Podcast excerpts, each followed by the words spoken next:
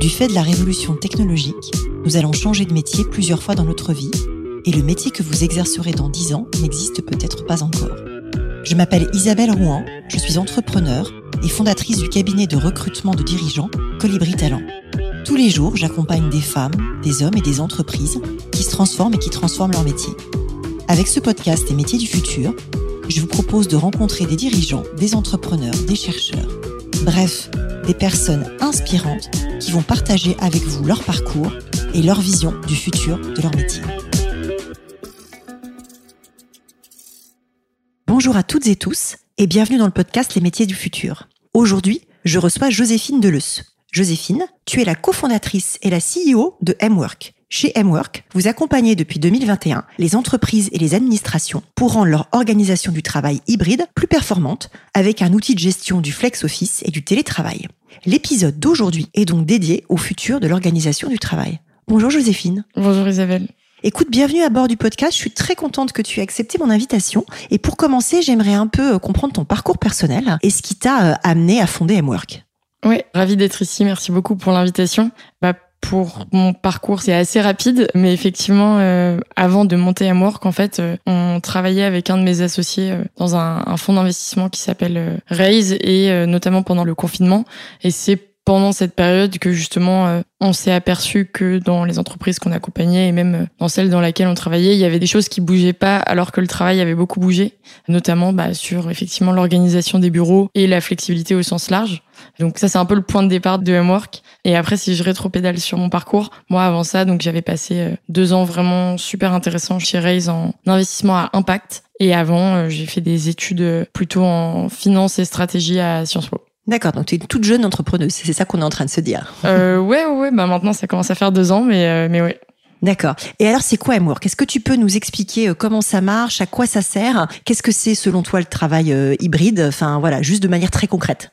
Oui, très très concrètement, M-Work aujourd'hui, c'est une app de planning extrêmement simple qui permet aux collaborateurs de savoir qui vient quand au bureau, très concrètement. Le tout dans leurs outils du quotidien, parce qu'il y a déjà énormément d'outils, donc on a vraiment euh, centré le développement sur les intégrations. D'accord, donc, vous interfacez avec de l'existant, c'est pas un truc en plus. Exactement, notamment avec les calendriers par exemple, ou euh, des outils comme euh, Teams, et évidemment de l'autre côté, les outils SIRH, parce qu'il y a souvent et de plus en plus un impact en paye sur du télétravail.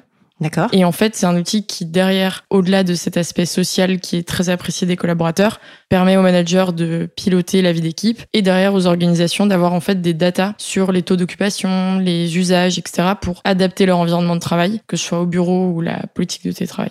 C'est qui vient quand, c'est pas qui s'assoit où en fait. C'est ça le truc. Comment ça fonctionne? Ouais, en fait, euh, on a vraiment voulu s'éloigner de l'outil de desk booking traditionnel qui est pas apprécié des collaborateurs et s'intéresser aux collaborateurs et à la valeur dont lui avait besoin et qu'il cherchait parce que ça c'était la garantie d'avoir des projets qui réussissent et de l'adoption et donc derrière pour les entreprises aussi euh, plus de data. Du coup, effectivement, le collaborateur va quand même pouvoir dire euh, dans quel bureau est-ce qu'il va se positionner, notamment s'il y a des questions de place limitée, mais il va aussi savoir qui est en déplacement, qui est en formation, qui est en télétravail, et c'est un outil vraiment plus social pour les collaborateurs que vraiment de réservation.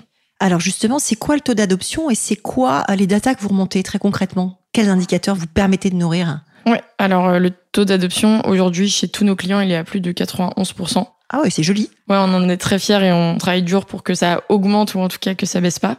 Et effectivement, derrière, ça permet aux organisations d'avoir des datas dont on parlait pas avant le Covid. Alors c'est lesquels? Bah alors par exemple effectivement le taux d'occupation c'est le plus euh, direct sur euh, taux d'occupation des bureaux, mais ça va aussi être euh, quelles salles et pour quelles raisons sont les plus réservées parmi les salles de réunion, quelles sont les habitudes par profil, ancienneté ou type de métier en termes de télétravail ou de venue au bureau, et même pour un manager avoir des alertes et des suggestions si par exemple il n'a pas vu quelqu'un de son équipe depuis un moment, ce genre de choses. Donc on va beaucoup plus loin que juste l'immobilier.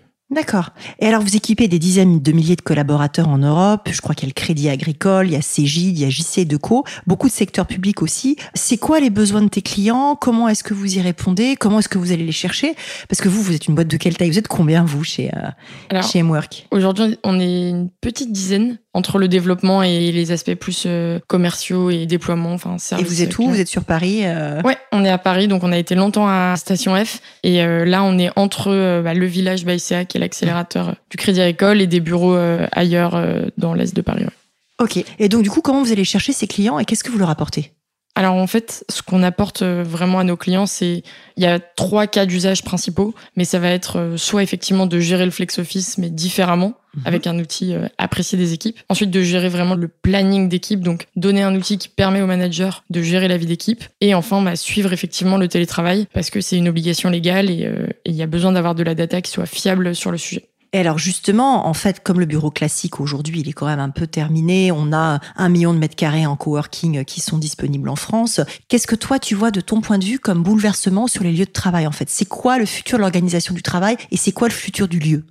Bah, en fait, ce qui est super intéressant, c'est que ce qu'on voit, c'est que la flexibilité c'est pas juste le, télétravail. Ça a été euh, un peu le, le centre de l'attention pendant, enfin, la sortie du confinement et ça a été l'indicateur le plus visible. En gros, euh, combien de jours de télétravail on donne aux collaborateurs. Mais en fait, la flexibilité, ça va beaucoup plus loin. Et donc, le bureau on est obligé de le réinventer parce que télétravail rime plus avec bureau. Donc effectivement, il y a l'essor du coworking bien plus qu'avant, mais il y a surtout euh, effectivement le nomadisme, par exemple, où il y a des collaborateurs qui vont euh, vouloir euh, une partie de l'année. Il y a certaines entreprises qui le permettent, travailler dans un autre pays, ce genre de choses moi, je pense que le lieu, il doit surtout s'adapter, non pas au nombre de jours où les gens viennent, mais à ce qu'ils viennent faire au bureau. D'accord. Donc, avec, par exemple, plus d'espace d'échange et de collaboration, euh, ce genre de choses. Donc, fondamentalement, en fait, c'est à centrer sur le besoin du collaborateur. Effectivement, le bureau du futur devient un endroit où on vient co-créer. Et quand on est chez soi, effectivement, on fait peut-être des choses plus solitaires. C'est ça que tu es en train de dire? Nous, c'est ce qu'on observe en tout cas. Ouais. Que effectivement, euh, on vient pas au bureau pour les mêmes choses qu'il y a cinq ans, parce qu'on vient plus tous les jours. Donc quand on vient, on veut retrouver ses collègues, et c'est notamment à ça que MWork sert. On veut aussi avoir des conditions de travail qui sont euh, exceptionnelles par rapport à ce qu'on a chez soi, parce que bah, effectivement chez soi on est au calme. Donc euh, si on a un temps de trajet qui en plus dans des grandes villes est très important, il y a vraiment une valeur ajoutée à venir au bureau. Et comment vous avez recensé les besoins des collaborateurs? Parce que je reviens un peu au début de l'épisode où tu dis on est différent de nos concurrents parce que euh, on part du besoin du collaborateur ou de la collaboratrice. Comment vous avez été euh, choper l'info? Bah en fait. Euh, nous, on s'assoit avec eux et on leur pose des questions pendant très longtemps et c'est vraiment une habitude qu'on a prise de faire ces recherches utilisateurs assez poussées. D'accord. Chez tous nos clients, c'est des choses qu'on met en place. Donc il y a un gros design produit. Ouais, exactement. Et alors, c'est quoi les métiers qui vont être engendrés par justement ce développement du travail hybride d'après toi? En fait, euh, si on y réfléchit, je pense que parmi les grandes tendances qu'il y a aujourd'hui, c'est pas euh, le travail hybride qui va en créer le plus. Enfin, si on parle d'IA par exemple, etc. Mais, mais en revanche, je pense que aujourd'hui, et nous on le voit dans nos discussions avec euh, des entreprises, ça a surtout fait évoluer des métiers qui existaient. D'accord. Par exemple, euh, si on parle d'environnement de travail, aujourd'hui, c'est pas juste le bureau. Mhm. Donc, c'est maintenant les équipes immobilières sont obligées de s'asseoir à la table des équipes RH, des services généraux et euh, même des DSI parce qu'en fait, il y a aussi l'environnement de travail numérique. Et donc, en fait, c'est plutôt ces fiches de poste qui évoluent complètement, notamment côté RH. Enfin, je trouve que c'est assez spectaculaire sur euh, bah, comment on accompagne un, collaborateur qui peut être parfois au bout du monde dans son plan de carrière, etc. D'accord. Donc, c'est vraiment en fait sur le parcours collaborateur que ça change et ça fait changer les métiers en interne des gens qui sont entre guillemets au service du collaborateur. Donc euh, le RH, euh, le SI, euh, et effectivement l'IMO en même temps, des gens qui se parlaient pas forcément avant en plus. Oui, exactement. Et enfin, nous c'est en tout cas une des évolutions qu'on observe. Et vous, rentrez comment d'ailleurs dans une entreprise quand vous vendez la solution? Par les RH bah du coup, c'est effectivement, j'ai pas répondu à ta question. Euh, Mais c'est pas grave. c'est, je suis un peu têtue, donc je te la repose d'une autre façon. non, en fait, euh, enfin, ce qui est marrant, c'est que c'est un sujet qui au début était vraiment perçu comme un sujet RH. Et nous, on a effectivement euh, un certain nombre de nos clients où on a échangé avec les équipes RH en amont, ou en tout cas à un moment. Mais on a de plus en plus aussi, et enfin, on a lancé par exemple une offre freemium qui s'adresse directement aux managers. Ouais. Donc on a aussi beaucoup de manager ou euh, de direction générale, des DSI et bien sûr euh, des services généraux parce que c'est quand même un sujet aussi pour eux de mieux gérer leurs ressources au-delà même du bureau, mais par exemple les fournitures, euh, la restauration, quand on a moitié moins de collaborateurs au présent bureau. Ça se calibre pas pareil. Alors justement, tu parles d'une offre freemium. C'est quoi ton modèle économique? Aujourd'hui, on est sur un système de licence, donc plutôt en général sur un engagement à minima annuel par collaborateur. D'accord. Donc c'est du software as a service assez classique avec Exactement. donc, tu vas plutôt chercher les grands groupes. Enfin, historiquement, c'est un problème qui a été beaucoup plus fort chez les grands groupes parce qu'ils ont plus de mètres carrés, plus de collaborateurs. Ouais. Aujourd'hui, on se rend compte, bah, justement, euh, aussi avec le succès de ce lancement sur le freemium, on a euh, aujourd'hui plus d'une centaine de petites entreprises ou d'équipes qui s'en servent. Ouais. Et euh, on se rend compte qu'en fait, au-delà du problème immobilier, il y a vraiment ce sujet de cohésion d'équipe et de planning qui là concerne pour le coup tout le monde. Ouais, possiblement tout le monde. Et vous êtes rentable aujourd'hui? Alors aujourd'hui, on n'est pas rentable parce qu'on a fait une levée de fonds l'an dernier. Donc on a auprès de qui? Crédit Agricole? Euh, Non, non, non, auprès d'investisseurs justement euh, assez spécialisés dans le futur du travail, donc qui ont soutenu des entreprises comme euh, Notion ou Deal, et auprès de Business Angel aussi. D'accord. Donc effectivement, on a plutôt eu la volonté d'investir cet argent, notamment dans le développement produit. Mais l'objectif, c'est effectivement d'être rentable dans l'année à venir.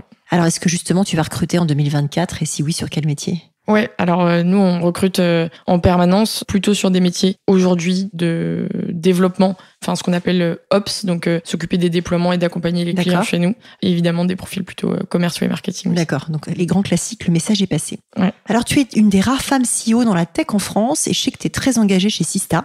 Je voulais un peu aller te chercher sur ce sujet-là, savoir ce que ça a changé d'être une femme chef d'entreprise de ton point de vue. Est-ce que ça change quelque chose Qu'est-ce que tu en penses? Ouais, c'est un sujet qui effectivement, enfin, sur lequel j'essaye de m'engager. Je pense que au début, je pensais que ça changeait rien, et en fait, euh, assez vite, il y a quand même euh, quelques constats qu'on peut dresser sur euh, la façon, surtout, je pense, dans le logiciel d'entreprise qui est encore plus que le reste de la tech, un univers quand même très masculin. On se rend compte parfois dans des rendez-vous clients ou ce genre de choses qu'il y a une différence. Je sais pas si c'est de traitement, mais de perception en tout cas, qui peut parfois être dans un bon sens. Parfois, justement, je pense que c'est un avantage et on se différencie.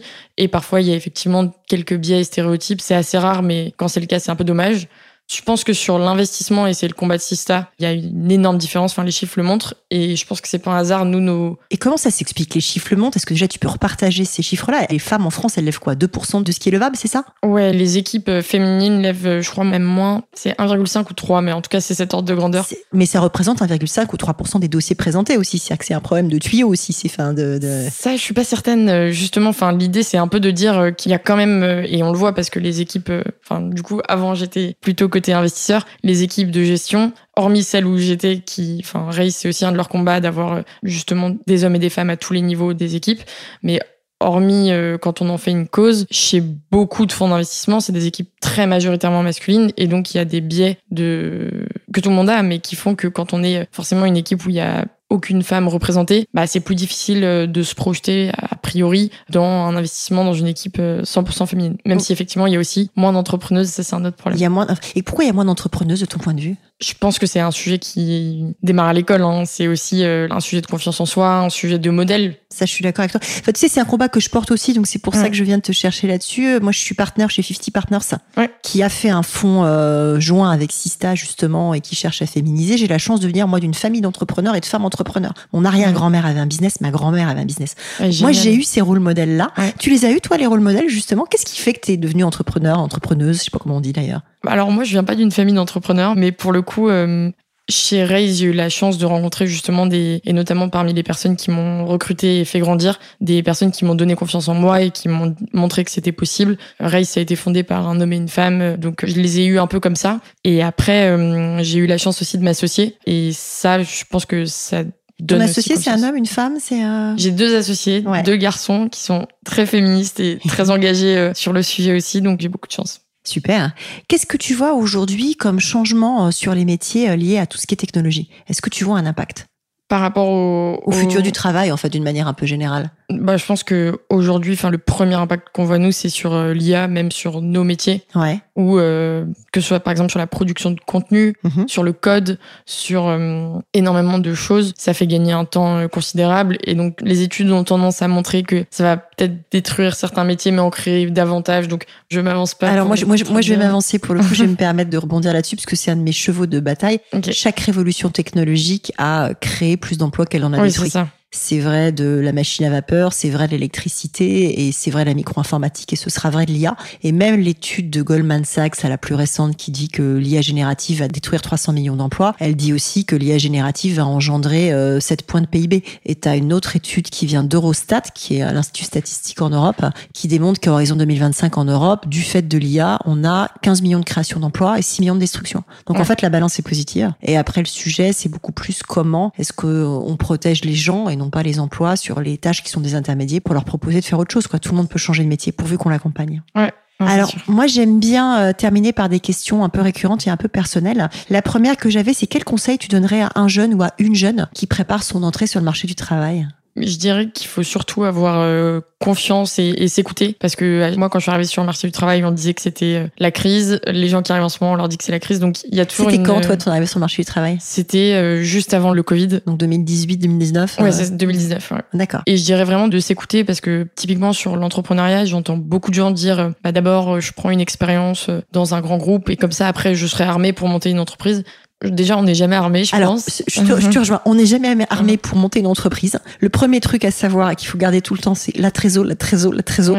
Après, on voit. Mais je crois que rien ne permet d'apprendre à être entrepreneur. Il y a un truc très bien qui est fait par euh, Catherine Barba, qui est une femme que j'adore, qui a créé Envie, justement, pour, euh, pour ouais. partager son expérience d'entrepreneur et former des entrepreneurs. Mais à part cet écosystème-là, j'ai pas vu grand-chose, moi, qui te permette d'apprendre à être un entrepreneur. C'est ça, et de toute façon, je pense que c'est un métier qu'on apprend aussi en faisant et que chaque expérience est unique. Donc, enfin, je dirais plutôt que si on a la chance d'avoir une envie, une passion, il faut s'écouter et y aller directement parce que, enfin, la meilleure formation pour euh, faire quelque chose, c'est pas de faire autre chose. Donc, euh, C'est clair. voilà. Qu'est-ce qui te fait lever le matin?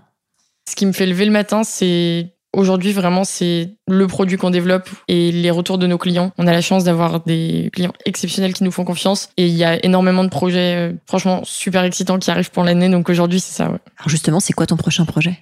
Alors euh, donc on a longtemps travaillé sur le développement de cette première partie du produit et aujourd'hui avec les datas dont on dispose, on se rend compte que au-delà des bureaux, on peut en fait euh, accompagner dans l'organisation d'équipe beaucoup plus loin, même avec euh, bah, tous ceux qu'on va appeler les frontline workers, donc, euh, qui peuvent pas faire de télétravail. Donc, euh, c'est aller beaucoup plus loin dans l'aide à la planification pour les managers et les entreprises grâce à la data. D'accord. Donc pour les fameux travailleurs de première ligne. Notamment, pas, que, mais ouais. D'accord. Qu'est-ce qui te tient éveillé la nuit? Ce qui me tient éveillé la nuit, c'est, je pense comme tout entrepreneur, euh, dès que il y a un retour euh, qui est un petit peu compliqué ou que c'est compliqué avec un collaborateur, par exemple, c'est surtout sur l'équipe que je peux euh, le plus être stressé si je sens que quelqu'un peut-être euh, a des difficultés. Mais après, je pense que comme tout le monde, euh, quand on est entrepreneur, je pense qu'il y a énormément de choses qui peuvent tenir éveillé la nuit. C'est clair. Quel succès dont tu es le plus fier?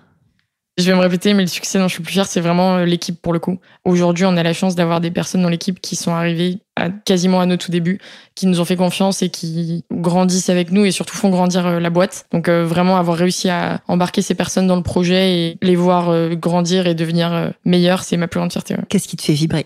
Tu peux pas me répondre l'équipe une troisième fois. Ce qui me fait vibrer, non, bah ce qui me fait vibrer, je pense que pour le coup, c'est pas forcément que sur la boîte non plus, mais euh, cet été, j'étais à la montagne et j'avais enfin euh, des lunettes à ma vue. Et c'est vrai que c'est, enfin, avoir la chance aussi euh, en France en plus de déconnecter et d'être dans des endroits euh, aussi incroyables pour le coup. Enfin, on s'éloigne un peu du sujet, mais euh, non, mais c'est impo- c'est important de partager ce qui te ressource. Est-ce que tu as un livre, un podcast, un contenu, un film, un documentaire, peu importe, quelque chose à conseiller à nos auditrices et auditeurs qui s'intéressent au futur du travail?